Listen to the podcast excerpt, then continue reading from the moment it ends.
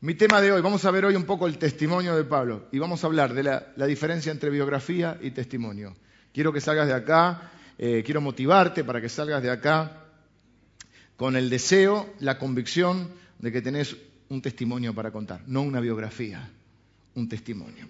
Eh, nos gustan las biografías, ¿sí? A mí me, me- me gustan, eh, personalmente. No sé si les gusta leer. Sería bueno que tomen el hábito de leer. Y a veces no solo libros cristianos, que enriquezcan eh, de muchas maneras. Por supuesto, primero leemos la Biblia, pero también que enriquezcan su vida con la lectura. Mi hijo, mis hijos son bastante lectores, los dos, mi esposa también lectores. Yo soy el menos lector de los cuatro. Eh, mi hija los libros los devora en dos o tres días. Mi hermano es un gran lector también, mi mamá, toda la familia es muy lectora. Y mi hijo está leyendo la biografía de Steve Jobs. Así es. ¿Saben quién es Steve Jobs? Sí, el fundador de Apple, la de la manzanita, que falleció hace poco. Bueno, está leyendo la biografía. Nos gustan las biografías, a mí me, parece interesante. Eh, ver cómo una persona salió adelante, cómo enfrentó la adversidad, cómo superó su- su- los desafíos y cómo sus propios esfuerzos pudo triunfar sobre circunstancias que muchas veces eran adversas. Eh, nos gustan las historias.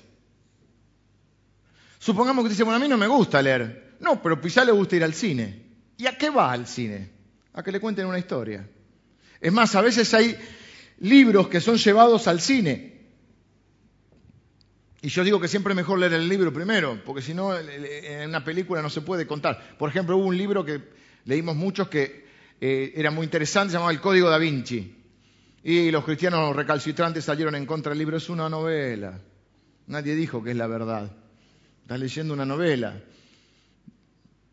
Como leer, el, no sé, el túnel de sábado, cualquier libro que leas, una novela. Pero el libro era muy atractivo. Yo me lo leí también en unas vacaciones, en un par de días. Y luego fuimos a la película y no es lo mismo. Te queda, te falta. Los Juegos del Hambre era un libro. eh, ahora mi hija está con uno que es eh, Divergente, ¿es eso el otro? Sí. Bueno, con todos esos libros después quiere ir a- Están esperando que salga la película para verlo.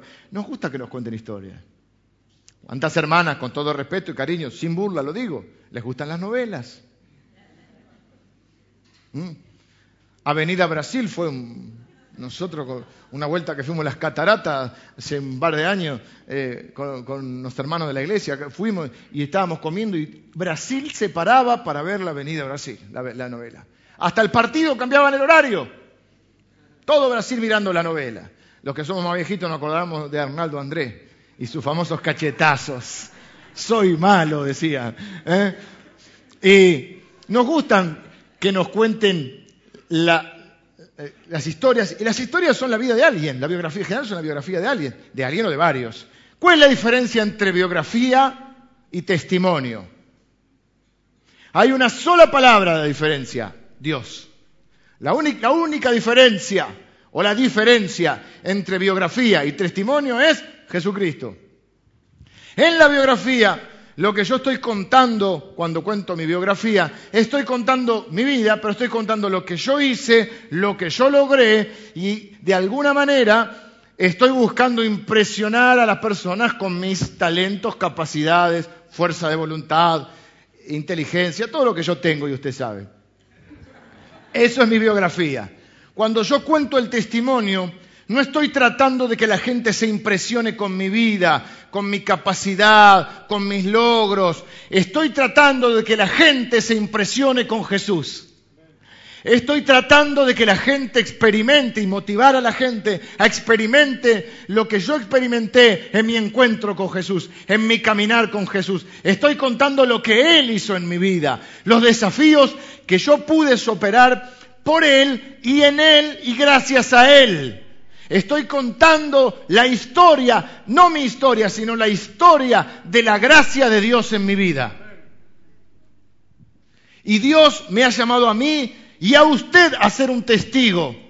Todos somos testigos. Este lugar está repleto hoy de predicadores del Evangelio. Yo tengo el honor y el privilegio que Dios me ha dado, y para mí es la profesión, eh, no, digamos, no, quisiera hacer otra cosa que esto, que enseñar la palabra de Dios. Pero todos estamos llamados a ser testigos. ¿Mm? ¿Testigos de qué? De lo que, de la gracia de Dios en nuestra vida. Todos tenemos una historia para contar. Todos tenemos un testimonio para todos los que hemos encontrado con Cristo. Todos tenemos una historia para impactar la vida de alguien. Este lugar está lleno de predicadores.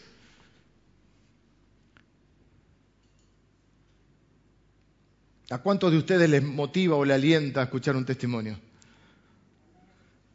Alguien que se sanó, alguien que se restauró, alguien que cambió su vida, alguien que dejó las drogas, alguien que se reconcilió con su familia, alguien que salió adelante, alguien que Dios transformó. Esa es la historia que usted tiene para contar, la historia de la gracia de Dios. Anima a los creyentes, evangeliza a los que no lo son. Quizá no nos damos cuenta del poder que hay en el testimonio, pero a esto es el llamado que todos tenemos. Dice la Biblia en Apocalipsis que el pueblo de Dios superó sus adversidades por la sangre del cordero y el testimonio de ellos, por la palabra del testimonio de ellos, de los cristianos. Ellos le han vencido, han vencido a Satanás, han vencido las dificultades, han vencido las adversidades por medio de la sangre del cordero y el testimonio de la palabra de ellos, o la palabra del testimonio de ellos. Así que usted vence el poder de Satanás cuando cuenta su testimonio. Su testimonio es poderoso. Usted no solo cuenta que Dios está vivo, que es bueno, que es poderoso, que es misericordioso, sino que cuenta que esas características de Dios se han manifestado en su vida que Dios ha obrado poderosamente en su vida, que Dios ha sido bueno con usted, que Dios ha sido misericordioso con usted, que usted sabe, no porque alguien se lo contó o porque lo leyó en un libro, usted sabe por experiencia propia que el Señor está vivo. Eso es cuando el apóstol Pablo dice en Romanos 8, y sabemos que a los que aman a Dios, todas las cosas ayudan a bien. No es un sabemos de, lo leí en un libro, no es un conocimiento teórico, es una experiencia que él tiene. Nadie con conocimientos o con teorías jamás va a poder vencerte si vos tenés una experiencia. Nunca vas a estar a merced de alguien que solo tiene una teoría. No, yo creo, yo en esto, yo tengo, yo tengo una experiencia.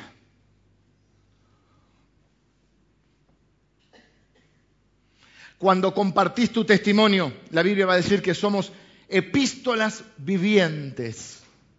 Esto significa, en otras palabras, dice cartas leídas. La gente lee tu vida y está leyendo un mensaje de Dios. Esto es dinamita. Seréis testigos por el poder del Espíritu Santo.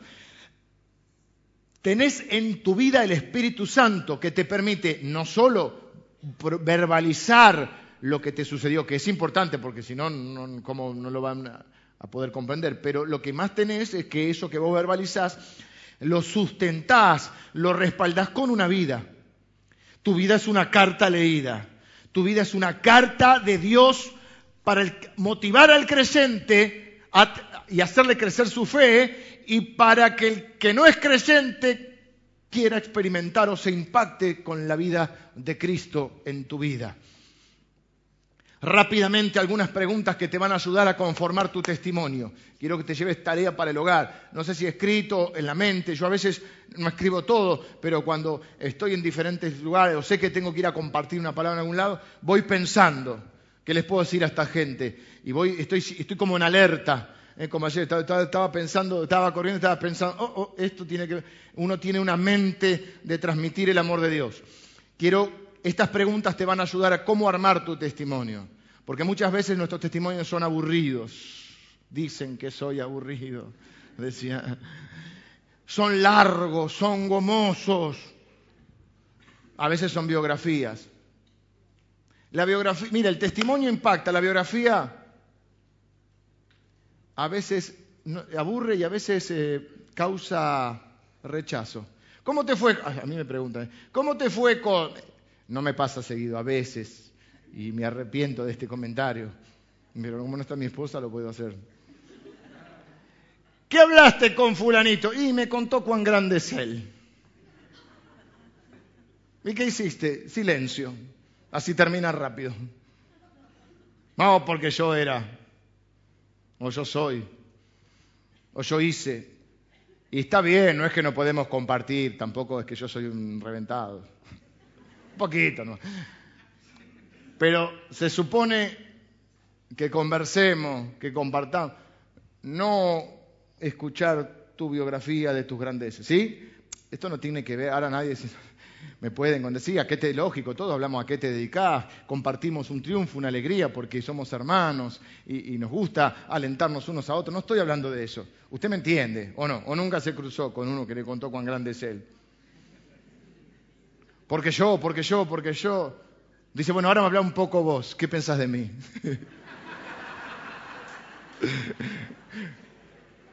bueno, eso tengan cuidado, los que están en una cita medio, no sé si me explico, todo legal, pero una cita, están conociendo una chica, un chico, uno quiere impresionar, los muchachos se bañan por primera vez, ¿Eh? cambiamos media y calzoncillo, tan impecable. La mujer no, porque la mujer siempre le decía a la mamá, cambiate la bombacha por si tienes un accidente, ¿viste? Sí, como es que entendí. ¿Viste? No, tenía, no tengo una bombacha rota si tenés un accidente. O sea, si estás todo herido, te estás desangrando, ¿qué te importa si la bombacha está rota?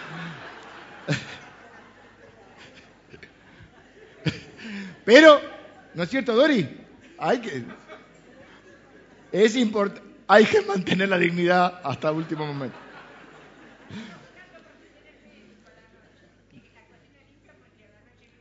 La cocina limpia por si viene el médico. Mira, esa no la había escuchado.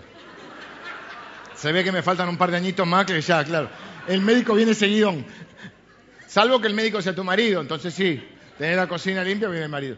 Casi, tener que impresionar al médico. Ahora dice uno, me, enamoré del médico. No, bueno. Eh, uno va a una, entrevista, a una, a una cita, a una cita. Tengan cuidado, chicos y chicas, compartan, escuchen. Por supuesto, tiene que hablar, no va a ser un ente, hay una planta. Pero a veces en el, deseo de, impresionar, metemos la pata. Hablamos mucho o mucho de nosotros. No es el problema de hablar y de compartir, hablar mucho de uno. Y uno termina siendo pesado. ¿Mm? Así que escúchense también. Bueno, sigamos. Entonces, algunas básicas que yo uso, preguntas básicas que te sirven para armar tu testimonio. What time is it? ¿Cómo era tu vida antes de que fueras cristiano? El apóstol Pablo nos va a contar algo de su vida antes de ser cristiano en el versículo, lo, dejamos en el 19, cuando él recuperó la vista, comió, recuperó las fuerzas y estuvo algunos días con los discípulos, pero no eran los discípulos los apóstoles, era un grupo, a todos los cristianos se les llamaba discípulos, en Damasco. Ahora versículo 20, retomamos la historia. Enseguida predicaba a Cristo en las sinagogas, diciendo que éste era el Hijo de Dios. Y todos los que lo oían estaban atónitos y decían, ¿no es este el que asolaba en Jerusalén a los que invocaban este nombre y a eso vino acá para llevarlos presos ante los principales sacerdotes? Pero Saulo mucho más se esforzaba y confundía a los judíos que moraban en Damasco, demostrando que Jesús era el Cristo. Hasta ahí. No era este el que asolaba, asolar una iglesia, desolar, era, una persona que estaba haciendo estragos entre los cristianos. ¿Quién era Pablo entonces? Un perseguidor, dijimos el otro día, un hombre que creía que estaba haciendo el bien, estaba destruyendo a la iglesia y matando gente. Por eso toda su vida se va a sentir el peor de los pecadores. Y siempre dice, porque yo perseguía a la iglesia. No se puede olvidar de quién fue no para vivir atado en el pasado, sino para valorar la gracia de Dios. ¿De dónde lo rescató Dios? Hay mucha gente que ha cometido muchos pecados, muchos errores, muchos de nosotros, y luego nos volvemos cristianos y nos olvidamos de eso. Y no tenemos gracia para con los demás. Ahora somos buenos, ahora somos santos. Y no, este no te junte con esta chusma. Sí, mami, viene el otro chusma. chusma. No, usted era peor que el otro. Pero se olvida de la gracia de Dios. Pablo no se va a olvidar y siempre va a decir, yo perseguí la iglesia. Yo soy el peor de los pecadores porque yo perseguí la iglesia. ¿Cómo era su vida? Bueno, humanamente no era tan mala. Tenía dinero, educación, familia tradicional judía de la tribu de Benjamín, circuncidado el octavo día, o sea, tenía plata, tenía apellido, tenía estudio, hablaba hebreo, arameo, griego ciudadano romano, además de ser judío de, casta, digamos, judío de alta sociedad, Además era romano, ciudadano romano, yo estaban bajo el imperio romano, así que se manejaba por todo el imperio como quería. Tenía el pasaporte comunitario, diríamos hoy. Andaba, no hacía aduana en ningún lado, ni migración. Y tenía derechos, por ejemplo, un romano no podía ser azotado, a veces lo han azotado, pero sin saber que no podía ser encarcelado sin un juicio, es decir, tenía una vida de un montón de cosas, pero él dice, todo eso sin Cristo era estiércol, caca. Todo eso sin Cristo era estiércol. Él va a contar su testimonio varias veces. Así que, ¿cómo era tu vida sin Cristo? Cortito de a pie, no, no, dos horas. Me tomé el 238, la teja, fui a... No, no, no, no. ¿Cómo era tu vida? ¿Cómo estabas sin Cristo? Segunda pregunta, ¿cómo fue tu encuentro con Jesús? Ahí vimos el encuentro. Se le apareció, quedó ciego, le dijo, ¿por qué me persigues? ¿Cómo conociste a Jesús? ¿Cómo fue tu encuentro con Él? Una pregunta que no anoté, pero la podemos poner dentro de esta, la número dos, es ¿cómo cambió tu visión de Jesús? Esto es importante, porque ¿qué decía Saulo? Leímos recién. Él decía que Jesús era el Hijo de Dios, versículo 20, y en el 22 demostraba que Jesús era el Cristo. Dos cosas dice, que Jesús era el Hijo de Dios y que era el Cristo. Si usted quiere saber si alguien es cristiano, por supuesto que es por los frutos, pero vamos a ponerlo en este término. Si uno quiere saber si alguien comprendió el Evangelio, uno tiene que hacer esta pregunta, ¿quién es Jesús? Es un buen tipo, un maestro, un rabino. Perdón, no entendió. La Biblia dice que Jesús es el Hijo de Dios, como hemos y que es el Cristo. Por eso es Jesucristo. Cristo es un título que luego se transformó en un nombre propio. Hoy hablamos de Cristo, hablamos de Jesús. Pero el Cristo es un título, significa el Mesías, el ungido, el enviado. Cuando decimos Jesucristo, estamos haciendo, sin saberlo muchas veces, una declaración teológica. Estamos diciendo Jesús es el Cristo, Jesús es el ungido de Dios, Jesús es el Mesías esperado, ese que todavía los judíos esperan. Por lo tanto, ahora se transformó en un nombre propio. Esto a veces pasa con algunos personajes. Si yo les digo a ustedes el Diego, ustedes saben quién es el Diego. Si digo Fidel, bueno, está la banda de reggae también, pero... Fidel, Fidel Castro. Bueno, es decir, de alguna manera sigue siendo un nombre propio, pero casi que, eh, casi que es un título también. Bueno, el caso de Jesús lo mismo. Ahora, Él es el Cristo, pero antes era un título. Es más, se hablaba en la Biblia de muchos ungidos. El ungido de Jehová, había varios ungidos, pero Él es el ungido. El, el número uno, el enviado, el Mesías. Y él dice que Jesús es el Hijo de Dios y es el Cristo. ¿Cómo? Este no perseguía a los cristianos, no perseguía a los que decían que era Cristo. A Jesús lo matan por decir que es el Cristo y el Hijo de Dios. A Jesús no lo matan por alimentar a los pobres. Toda la gente está contenta. Cuando nosotros damos de comer en la plaza, la gente nos felicita. Cuando vamos al hospital y hablamos con los enfermos y oramos por los enfermos, la gente le gusta eso. La gente no tenía problema con que Jesús sanara, con que Jesús eh, alimentara a los enfermos. ¿Cuál era el problema? Que él decía que era Dios. Mateo capítulo, no se lo dije, pero Pri, Mateo capítulo 26. Esto es teológico, pero es importante. Eh, versículo 63. Mateo 26, 63.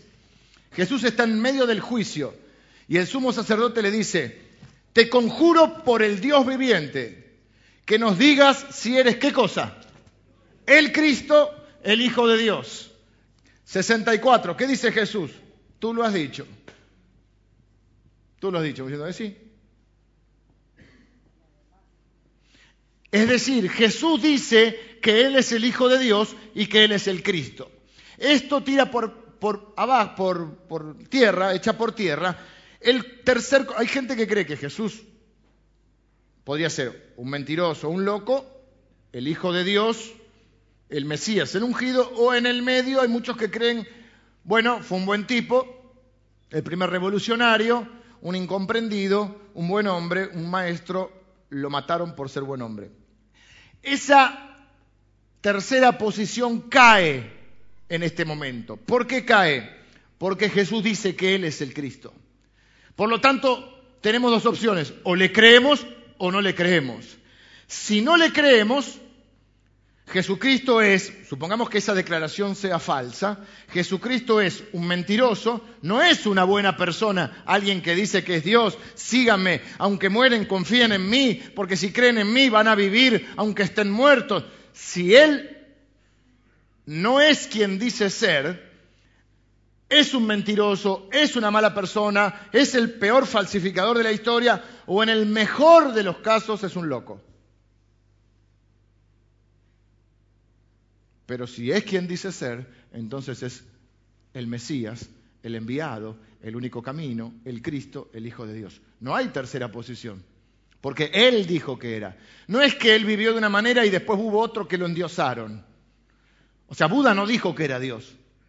Mahoma no dijo que era Dios. Gandhi no dijo que era Dios. Si alguien después lo quiere seguir, es otra historia. Pero él no, Jesús dijo que era Dios. Y dijo que era el Cristo. O le crees o no le crees. O es el peor falsificador y mentiroso de la historia, mala persona, loco, o es quien dice ser. Pablo dice esto. Entonces, ¿por qué esto es importante en el testimonio? Primero, cómo era mi vida. Segundo, cómo me encuentro con Jesús y cómo cambia mi perspectiva de Jesús.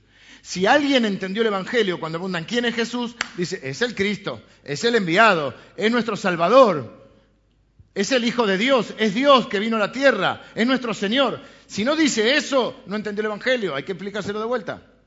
Por esta iglesia se llama Iglesia del Salvador, porque esta no es mi iglesia, no es la iglesia de un pastor que estuvo antes, no es la iglesia del pastor que venga después, es la iglesia del Salvador, de Jesucristo. No le pusimos Jesucristo porque la queríamos personalizar o identificar un poquito.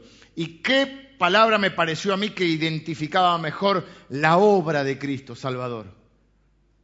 Porque Pablo va a decir, me propuse entre ustedes no saber otra cosa que a Cristo y a este crucificado. O sea, ¿cuál es la, centralidad de todo lo que hablamos y creemos? la persona y la obra de Cristo. Persona y obra. Jesucristo como persona y la obra de Cristo. ¿Cuál es la obra? La obra salvífica. Jesús vino al mundo a salvar a los pecadores, de los cuales yo soy el primero, dice Pablo, y varios le disputamos el lugar. Entonces, por eso esta es la iglesia del Salvador. Esto es esencial, que cambie tu perspectiva de Jesucristo. Ya no es un buen hombre, un profeta, porque a mucha gente crees en Jesús, hoy cantamos, creo en Jesucristo. ¿Qué crees? Bueno, creo que vivió, que le hizo bien a los pobres. ¿Es tu Señor? No. ¿Tenés ganas de obedecerle? No. ¿Tenés ganas de vivir para Él? No. ¿Tenés una relación con Él? No. ¿Crees que es Dios? No sé. Entonces no se entendió el Evangelio. Tercera pregunta. ¿Cómo es tu vida ahora? ¿En qué cambió tu vida? La evidencia de un encuentro con Jesús es el cambio. Si no hay cambio, no hay encuentro con Jesús. Y el cambio no es solo exterior, no es un maquillaje, no fumen, no bailen, la gente, la gente que anda preocupada por esa estupidez. Lo importante no es eso, lo importante es que comience a haber un cambio en tu vida. ¿Y hay un cambio en Pablo o no? Pablo perseguía a los cristianos, ahora dice, es el Hijo de Dios, es el Cristo. Empieza a predicar, ¿dónde? En la sinagoga, porque se predicaba en la sinagoga. Y empieza a haber un cambio tan radical, tan contundente como lo debe ser el Evangelio, porque es la muerte a una vieja vida y el nacimiento a una vida de... No es solamente cambiar de religión, no es solamente que ahora antes iba a misa y ahora voy al, al culto este porque es más alegre. Hay una evidencia del cambio de... No era este el que asolaba a la iglesia, no era el que mataba predicadores, ahora es predicador. No es este el que se burlaba de los cristianos, ahora es cristiano. No era el victimario, ahora es la víctima. Hay un cambio. Ahora se quiere juntarse, lo que pasa que al principio, no lo, vamos a verlo, no lo reciben. Cuarta pregunta. Esta es importante y no se incluye en el testimonio en general. Yo la voy a incluir porque es fundamental. ¿Qué papel juega en tu vida la iglesia, la comunidad de Dios? Cuando Dios te salva, te salva y vos tenés ahora un padre, tenés un hermano mayor que Jesucristo, y te da también Él, no solo te da su paternidad y te da la hermandad de Cristo, te da la hermandad de una iglesia. El Evangelio es para ser vivido en iglesia. La Biblia dice que no hay que dejar de congregarse y congregarse no es ser asistente a un lugar, es pertenecer a un lugar, es integrarse en un lugar, es establecer lazos en un lugar, porque es la única manera en la que voy a poder crecer, voy a poder brindar a través de los dones y lo que Dios hace en mi vida, brindar bendición a otros y recibir de otros bendición. No existe el Evangelio separado de la comunidad de fe. Jesús es cabeza de un cuerpo. No, esto no es los locos Adams, que la mano anda por la vida, dedos, ¿se acuerdan? No, no, los más jóvenes no, los viejos sí. ¿Eh? ¿Eso qué es? Es una cosa de locos. ¿Eh? No hay manos que van por la vida. Las hay, pero no es la idea de Dios. La iglesia es la comunidad de fe en la cual debo insertarme. Puedo buscar y encontrar el lugar donde me sienta más cómodo, donde más pueda más puedan interpretar mis sentires, donde pueda eh, compartir más valores y convicciones pero debo congregarme. No puedo ser de este cristianismo que anda dando vueltas, que vamos buscando de domingo en domingo a ver dónde hay otros espejitos de colores para ver. No puedo pasarme la vida buscando la iglesia perfecta porque no existe. Y si existe y yo voy, va a dejar de ser perfecta. Propiedad transitiva se aplica a usted, pero no quise ser grosero. No puedo estar buscando siempre eh, lo que ni yo puedo lograr. No puedo estar siempre esperando que los demás hagan, vivan y digan lo que ni siquiera yo puedo hacer. ¿Sí? Entonces, necesitamos entender esto, necesitamos congregarnos, necesitamos integrarnos en una comunidad de fe donde podamos ser contribuyentes y consumidores, ambas cosas. No puedo ser solamente un, consumidor chupasangre de la iglesia. Si usted está de visita, usted es nuestro invitado hoy. Nosotros corremos con los gastos, todo, porque usted es nuestro invitado pero estoy hablando de aquellos que están caminando en el camino del Señor hace tiempo, necesitan entender que todos en la iglesia somos consumidores y contribuyentes. Por lo menos esta iglesia cree que no es mía, no es de ningún pastor que estuvo antes ni posterior, que la iglesia somos nosotros, ni siquiera es el edificio. Dijimos el domingo pasado que el título de cristianos era un título despectivo, peyorativo. Los críticos del Evangelio decían, estos son los cristianos. Estos son los, era como una burla, los pequeños Cristos, estos quieren parecerse a Cristo. Es un honor que te digan eso. Que esta iglesia esté formada por pequeños Cristos, por gente que dice, es verdad, no somos como Cristo, pero sí queremos ser como Él. Queremos amar como Él, queremos servir como Él, queremos perdonar como Él, queremos caminar como Él, queremos obedecer como Él. Somos pequeños Cristos. Miren si la descripción de esta iglesia. ¿Quiénes van ahí? Van unos tipos que quieren ser como Cristo.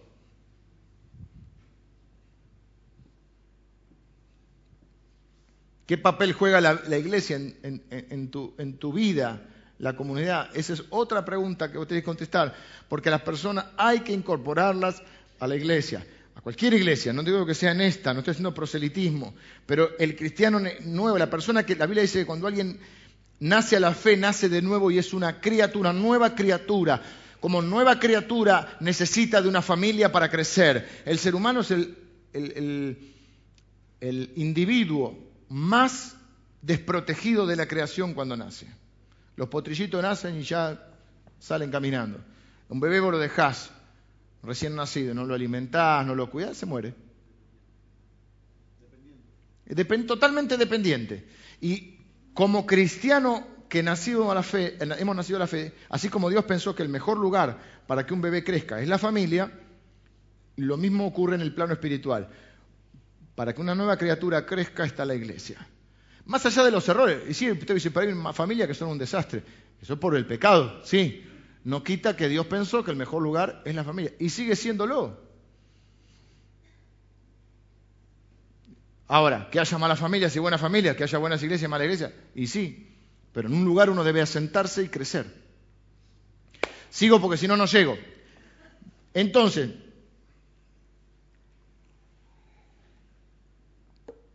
leamos porque quiero decir algo de Bernabé. Eh, ¿Dónde nos quedamos? En el 22. Vamos a leer del 23 al 25. Pasados muchos días, los judíos resolvieron en consejo matarle, pero sus acechanzas llegaron a conocimiento de Saulo, y ellos guardaban las puertas de día y de noche para matarle. Entonces los discípulos, tomándole de noche, le bajaron por el muro, descolgándole en una canasta. Qué increíble este hombre que era el perseguidor, que tenía un montón de autoridad, que infundía miedo a todos lados, ahora tiene que salir escondido en una canasta. Eso lo hace el amor de Dios.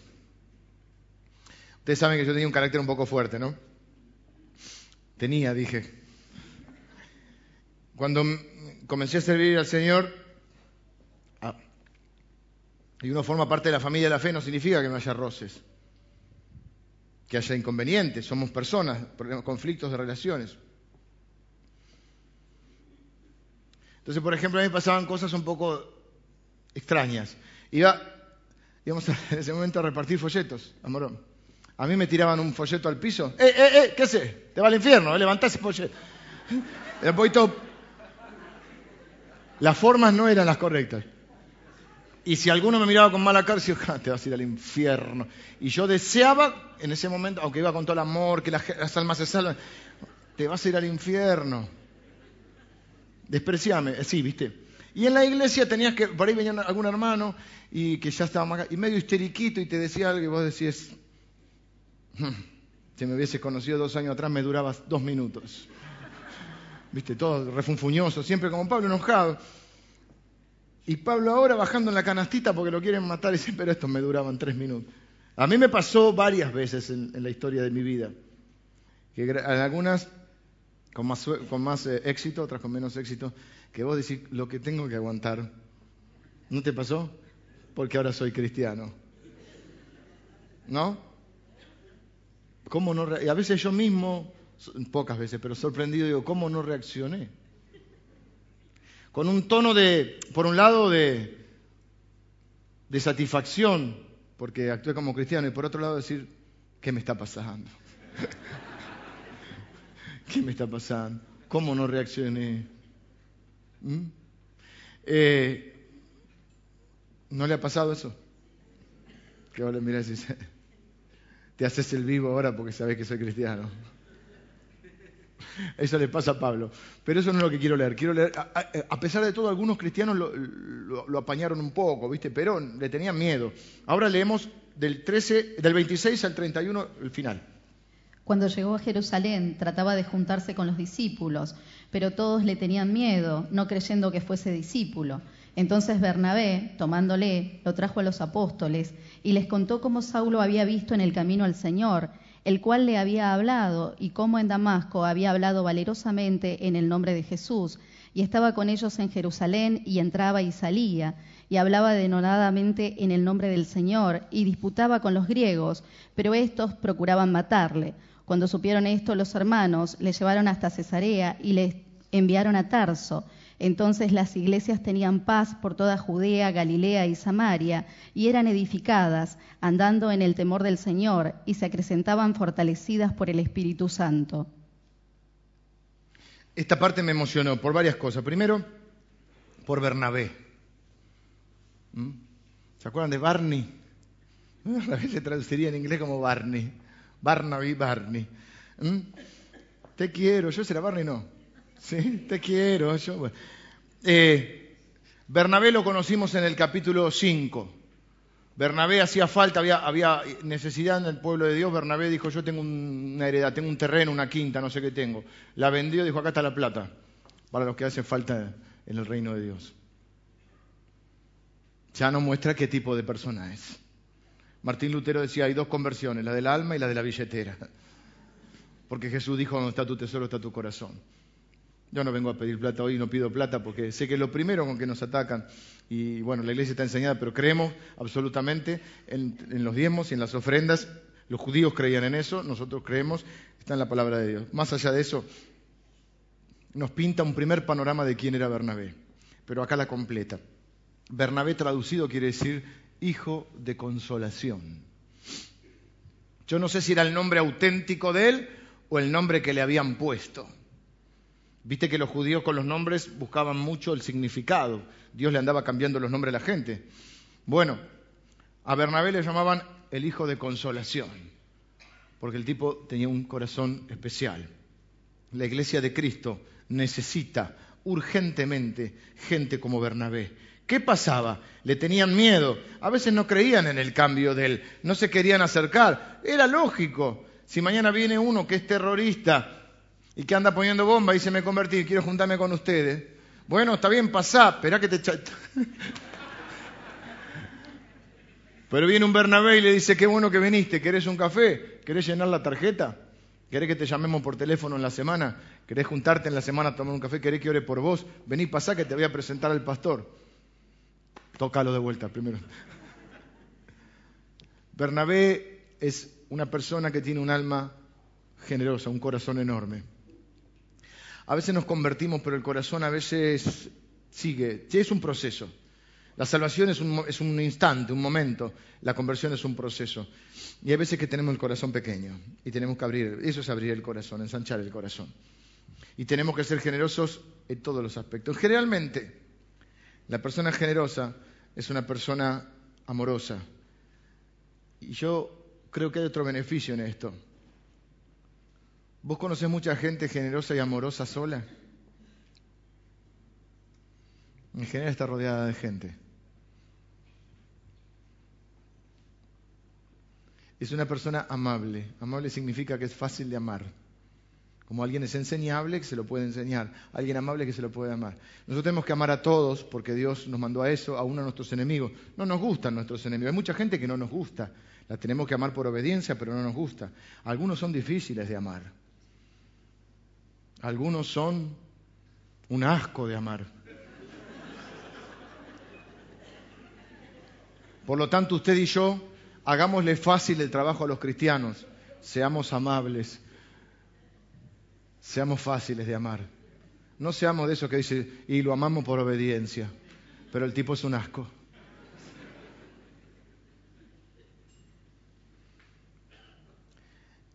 Bernabé es un hombre fácil de amar. ¿Cómo sé yo esto? ¿Cómo son las personas así?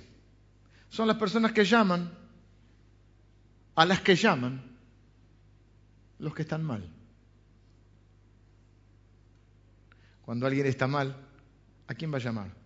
A alguien que lo aliente, a alguien que lo motiva, al que le dice tranquilo, no estás solo, contá conmigo, estoy orando por vos, ¿qué necesitas? ¿Te hace falta plata? ¿Qué te hace falta? ¿Te hace falta un abrazo? ¿Alguien que te ponga la mano en el hombro y te diga estoy con vos? ¿Cuántos han experimentado de alguien esto? Bueno, espero que se hayan interpretado como una pregunta retórica, porque si nadie lo interpretó, esto es una iglesia de porquería, pero bueno, eh, no importa, eh, sigamos. ¿Cuántos experimentaron el abrazo, el mensaje? Todos. ¿Y cuántos valoraron en ese momento esas palabras que dicen, tranquilo, esto también va a pasar, no te desesperes, confía en el Señor? Cosas que vos sabés pero necesitas escuchar. Las cosas van a mejorar, todo va a ir bien, no te preocupes, Dios está en control. Bernabé es un tipo que hace eso, que lo agarra a Saulo, que anduvo matando a sus propios hermanos y tiene la capacidad divina de perdonarlo. Tiene la capacidad de ponerse por encima de eso y decir lo hizo porque estaba ciego, pero ahora encontró al Señor. Y necesita de la gracia de Dios, la misma gracia que yo necesité. Y necesita de, un hermano mayor, de un amigo, necesita de su nueva familia. Y va y lo presenta a los discípulos, a los apóstoles, que no creían en él. Tomándolo, lo trajo a los apóstoles. Y no solo eso, habló de su parte. O sea, uno se identifica más con los otros apóstoles, ¿no? Ahí viene Pedro, chao, chao, después nos vemos, Dios te bendiga, te bendiga. No, Saulo lo trae y les contó lo que el Señor había hecho en su vida y también le contó cómo había hablado valerosamente en el nombre del Señor. porque Pablo se convirtió en el predicador incansable, inagotable en cuanto a su energía y su pasión y llenó todo el mundo conocido del Evangelio de Cristo. Pero solo fue posible porque el Señor se le apareció y porque Bernabé lo cobijó. De hecho, trabajan juntos bastante tiempo. Bernabé fue el que lo alentó, el que dijo, ya lo van a entender, tranquilo, yo te voy a acompañar, yo te voy a presentar. ¿eh? Y le digo, yo doy fe de que él ahora es uno de los nuestros. ¿Cuánta gente hace falta así en el reino de Dios? Que como alguien dijo alguna vez es el único ejército que deja a sus soldados heridos en la batalla. ¿Cuántas veces hace falta gente así? En vez de tener hermanos que a veces lo único que hacen es acusarnos, hablar mal de nosotros, mostrar indiferencia, no creernos. Y yo le pido a Dios que esta sea una iglesia así. Le pido a Dios que yo pueda ser un hombre así, porque sé que en gran parte la iglesia se parece a su pastor. Y yo le pido a Dios que esta sea una iglesia generosa, que lo es, que sea una iglesia donde haya muchos hijos de consolación, donde la gente que venga pueda encontrar consuelo, pueda encontrar comprensión, que nosotros no estamos para juzgar y condenar a las personas, sino para estar para contarles lo que Cristo hizo en nuestras vidas y lo que puede hacer en la vida de ellos. Todos los que estamos acá somos predicadores, porque tenemos una historia para contar. Tenemos la historia de la gracia de Dios en nuestra vida. No estamos para contar cuán grandes somos. No estamos para contar nuestros logros y que la gente se impresione con nosotros. Entre paréntesis, la gente no se impresiona con nada. Si tenés la ilusión de, impresionar a alguien, no se impresiona. Cuando vos contás todo eso, ¿sabés qué piensa un argentino? ¿Y este a quién le ganó?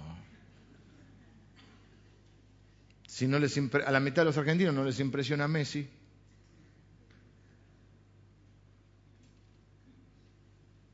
Un tuit que leí la otra vez reír mucho. Messi fracasado. ¿Quién lo escribe?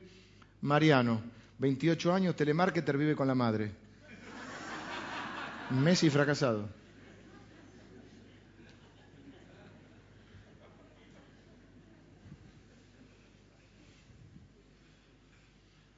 Pero usted y yo tenemos una historia para contar, la historia de la gracia de Dios en nuestra vida. Así era mi vida, así conocí al Señor, así cambió mi, visión de Él, así es mi vida ahora, así es mi relación con la familia de la fe. Usted no sabe el poder que hay en un testimonio. Jesús dijo, recibiréis poder cuando haya venido sobre vosotros, Hechos capítulo 1, versículo 8, cuando haya venido sobre vosotros el Espíritu Santo y me seréis me seréis testigos, testigos de Él, en Jerusalén, en Judea, Samaria y hasta lo último de la tierra. Pero hace falta mucho Bernabé en la iglesia. Hace falta mucho Bernabé, mucha gente que sea capaz de invertir tiempo, dinero, energía, una oreja, un abrazo. ¿Hay alguien hoy que está necesitando escuchar tu testimonio y hay alguien hoy que está necesitando tener un abrazo. Hay alguien creyente que necesita fe y hay alguien no creyente que necesita fe. Y Dios quiere usarte a vos como predicador con tus palabras, con tu abrazo, con tu café, con tus oídos y con tu carta leída que es tu vida. Una epístola, epístola que es carta, la epístola del San Pablo a los romanos, bueno, la carta de San Pablo. Vos sos una carta viviente, una carta leída, una carta de Dios para el mundo. Termino con esto, vengan los músicos. Un detalle no, no menor, diría, diría a Lucas, no poco. Lucas le gusta decir no poco. Lo azotaron, no dice lo azotaron mucho, dice lo azotaron no poco. Eh, y dice que, no crean que terminé, ¿eh? entonces hay luz. Entonces eh, las iglesias tenían paz por toda Judea, Galilea y Samaria y eran edificadas, andando en el temor del Señor y se acrecentaban fortalecidas por el Espíritu Santo. Ahí tenemos cinco o seis puntos, así que no terminé. ¿eh? La iglesia de Cristo, la iglesia primitiva y esta iglesia y cada iglesia tiene una vida. En esa vida tiene etapas, como usted y como yo. Tuvo la etapa gloriosa del Pentecostés, que es cuando el Espíritu Santo irrumpió y lo llenó de poder para ser testigos. Una etapa de alegría, de la gente se convertía, pero a mares, cinco mil, tres mil, una cosa de locos, una etapa de la vida. Y hay que identificar la etapa que estás viviendo, porque si no te frustras, te, te sentís fracasado, te atemorizás. ¿Y qué ocurrió? En el medio de la fiesta empieza un tiempo muy difícil de persecución, de muerte, de luto, los llevaban presos, los metían en la cárcel, los obligaban a blasfemar.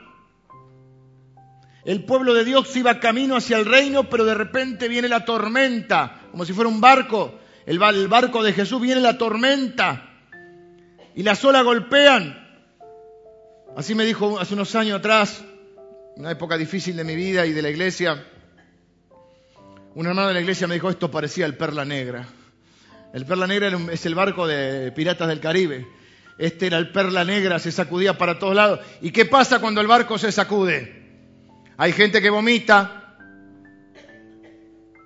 Algunos vomitan para afuera, algunos vomitan para adentro. Hay gente que se marea. Hay gente que salta por la borda. Hay otros que gritan, las mujeres y los niños primero. Hay otros que gritaron, a los botes, a los botes. Como decía el gringo, ¿vos lo viste? ¿Vos lo viste? No. Pasó en la iglesia primitiva, pasó en esta iglesia y pasan todas las, la vida de la iglesia. Hay momentos de paz, de calma, de tranquilidad, momentos de alegría y hay momentos que la vida se complica. Y ahí necesitamos hallar la paz de Dios, ahí necesitamos apelar a la gracia de Dios y a concentrarnos en Él para no desdibujarnos, porque ahí es donde nuestra fe se prueba, donde nuestra fe crece o decrece, ahí es donde aprendemos, ahí donde sentimos la compañía de Dios ahí donde aparecen los Bernabés. También están los que no creen en, Saulo, ni en Pablo, ni en nadie. Ahí es donde están los Bernabés y ahí está donde también se manifiesta quién sos. Una vez me dijeron, en las crisis sale lo peor de cada uno. Yo idealistamente dije, no, no, en las crisis va a salir lo mejor de mí. Luego llegué a la conclusión que no sale ni lo mejor ni lo peor, sale lo que uno es. Lo que uno es.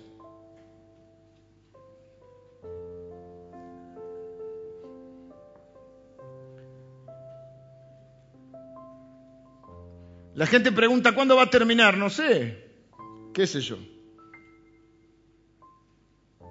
Lo que podemos ver es lo que el Espíritu Santo hizo en la vida de ellos. Ahora tienen un tiempo de calma. O sea, tuvieron el Pentecostés, un tiempo de gloria, luego tuvieron un tiempo de luto, muerte, llanto, persecución, sufrimiento y ahora tienen paz. ¿Cuánto dura cada tiempo? No lo sé. A veces depende de nosotros, a veces no. Muchas veces sí. Muchas tormentas te son bien ganadas.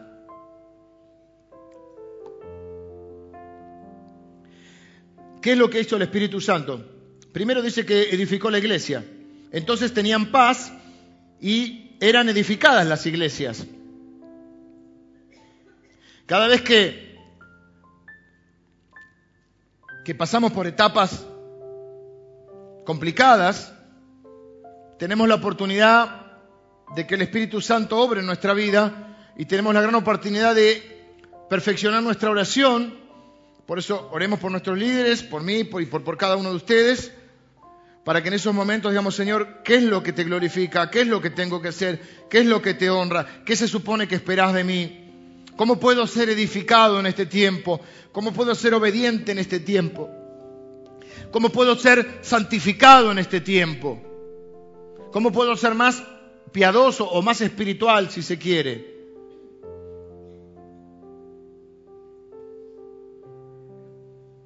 ¿Y cómo puedo luego ayudar a que las personas sean así edificadas? Segundo, dice que eran edificadas. Segundo, dice que estaban en el temor del Señor. Cuando estás en medio de una dificultad, hay muchas cosas que temer. La tormenta puede ser personal, familiar, congregacional, social. Podemos vivir en un momento en que tu país está en una tormenta qué sé yo, algunos se recuerdan el 2001, los más viejitos se acuerdan otras etapas. En ese tipo de tormentas, yo me acuerdo que en el 2001 nos pasamos predicando de fe, porque la gente estaba desesperanzada, había que transmitir fe un año predicando de fe. Y en esas etapas es fácil tener miedo, es normal tener miedo. El problema con el miedo es que el miedo nos vuelve falsos profetas. El miedo nos vuelve pronosticadores del peor escenario. Y empezamos a, a ver el futuro sin esperanza, sin gracia.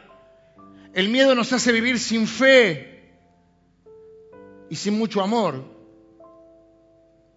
Y vivimos en ansiedad, temiendo lo peor, imaginando el peor escenario independientemente que luego ocurra o no ocurra ese escenario futuro que nosotros pronosticamos en base al temor, ya el imaginar ese futuro nos roba la esperanza, nos roba la alegría, nos roba la fe.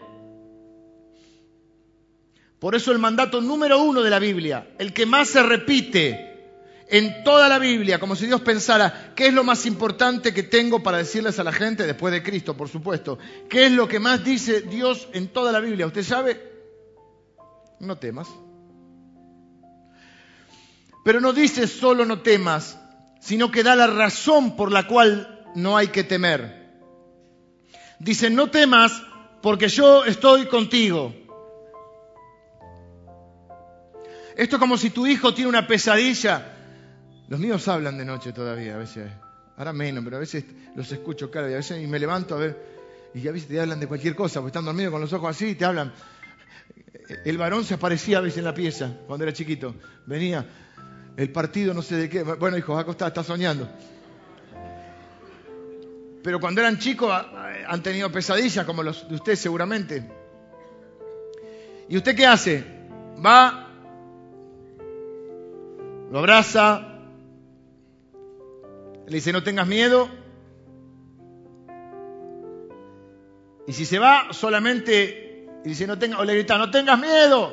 Y te vas, como que si el nene es chiquito, mucho no haces, ¿no? De mucho no sirve. Ahora, si vos vas, le das un beso, le decís, no tengas miedo, acá está papá o mamá, y te acurrucas un poquito ahí al lado, medio incómodo, al día siguiente te levantás con una tortica y le decís, ¿Qué pasa con ese chico? Ya no teme. Ya no teme. Esa noche duerme, él duerme como un bendito, ¿viste? Vos te levantás así. Cada vez que Dios dice no temas, te da la razón, porque yo estoy contigo. Nunca te dejaré, nunca te desampararé.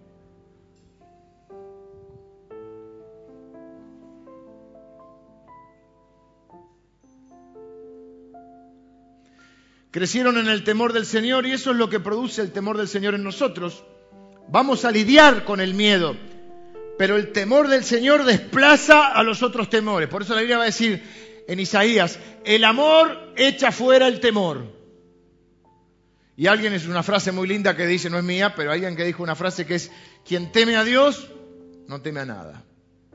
El temor de Dios no es tenerle miedo a Dios, es un respeto, es un admiración, una devoción.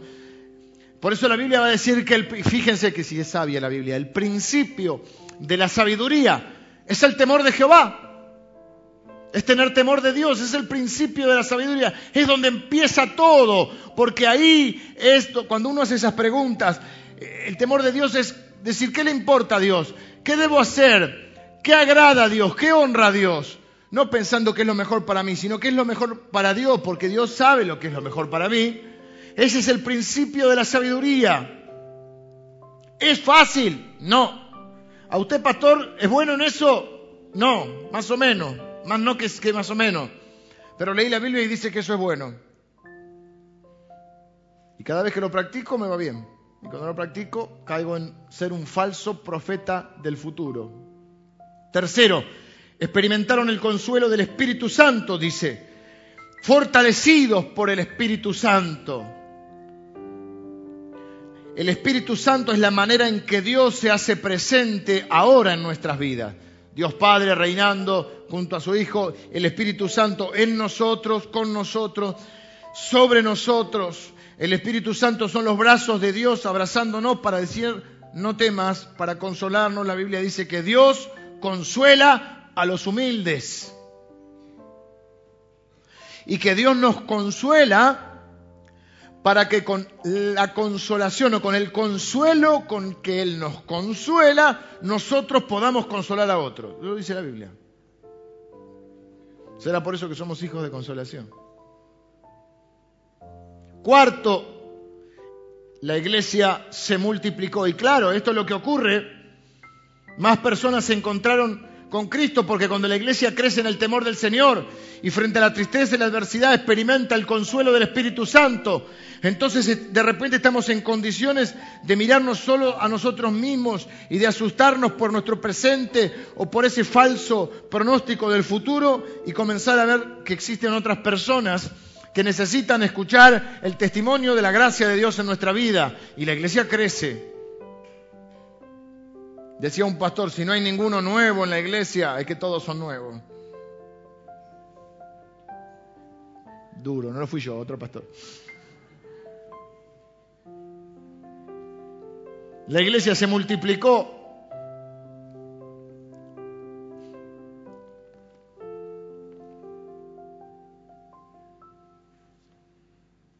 En esencia dice que, eh, si tuviéramos que resumirlo, que la iglesia crecía en, en lo que la Biblia llama la piedad que la espiritualidad. La iglesia crecía en su relación con Dios, crecía en su fe. La iglesia crecía en ese consuelo del Espíritu Santo. Y ahora les tocó un tiempo de paz. Y luego vinieron tiempos también de vuelta difíciles. Por eso Dios, que sabe que este mundo es difícil, nos dice, no temas, yo estoy contigo. Y parte del testimonio es contar cómo, cuando temiste, ¿Por qué uno se acerca a Dios cuando, cuando las cosas a veces se complican y, uno se baja del caballo, diríamos, o de la omnipotencia y dice, necesito a Dios?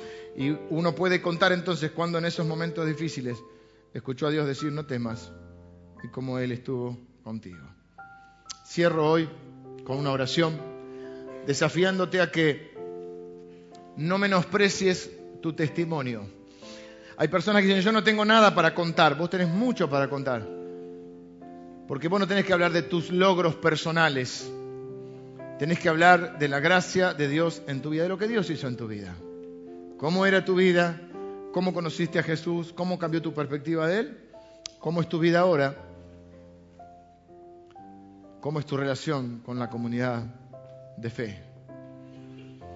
Oro para que el Señor y el Espíritu Santo te motiven y dice la Biblia que el Espíritu Santo va a hablar por nosotros, así que te dé las, ponga en tu boca las palabras para que puedas contar tu historia. Ya no como una biografía, sino como un testimonio. Oro para que el Espíritu Santo te permita vivir una vida que sustente ese testimonio. Que seas una carta leída.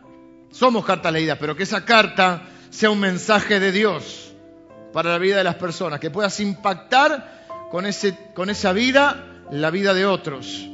Oro para que seas generoso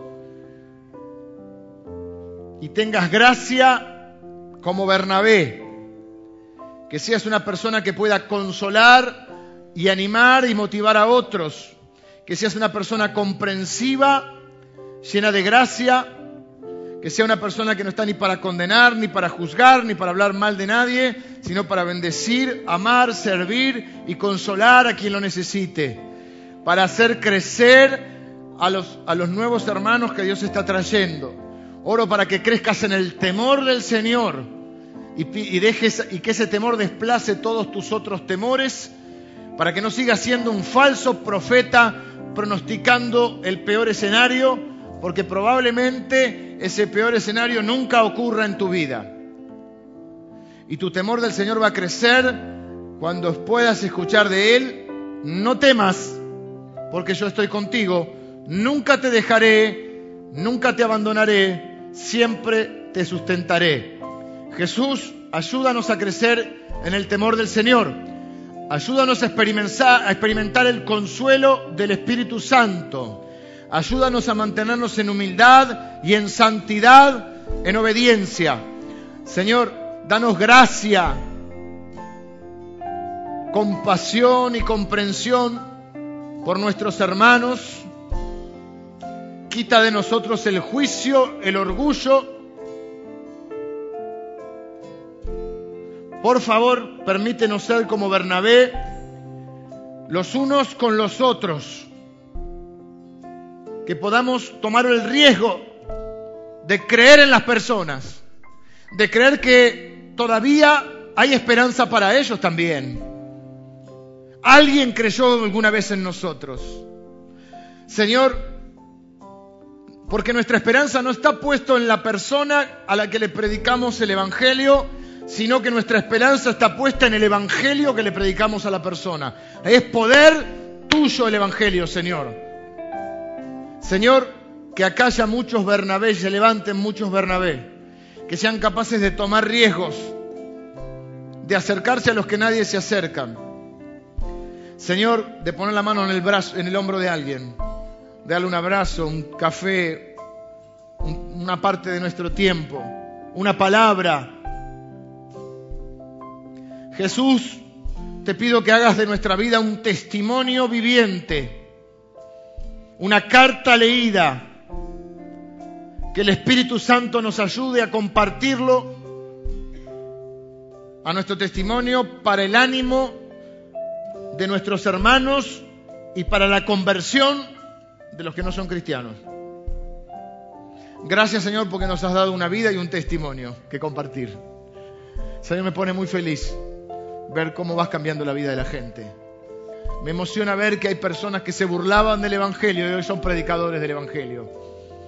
Me emociona ver personas que eran desagradables y poco amables y hoy son personas de amor, amables, de consuelo, generosas. Me emociona ver cómo las personas van saliendo adelante cuando te conocen, Señor. Me emociona ver cómo van creciendo nuestros hijos en la fe. Me emociona ver, Señor, cuando hermanos se reconcilian, piden perdón, se perdonan. Me emociona ver cuando un hermano dedica tiempo, amor, dinero y recursos para tu reino y para ayudar a otro. Me emociona ver cuando el Espíritu Santo trae tu consuelo en medio de las tormentas. Gracias Señor por los hermanos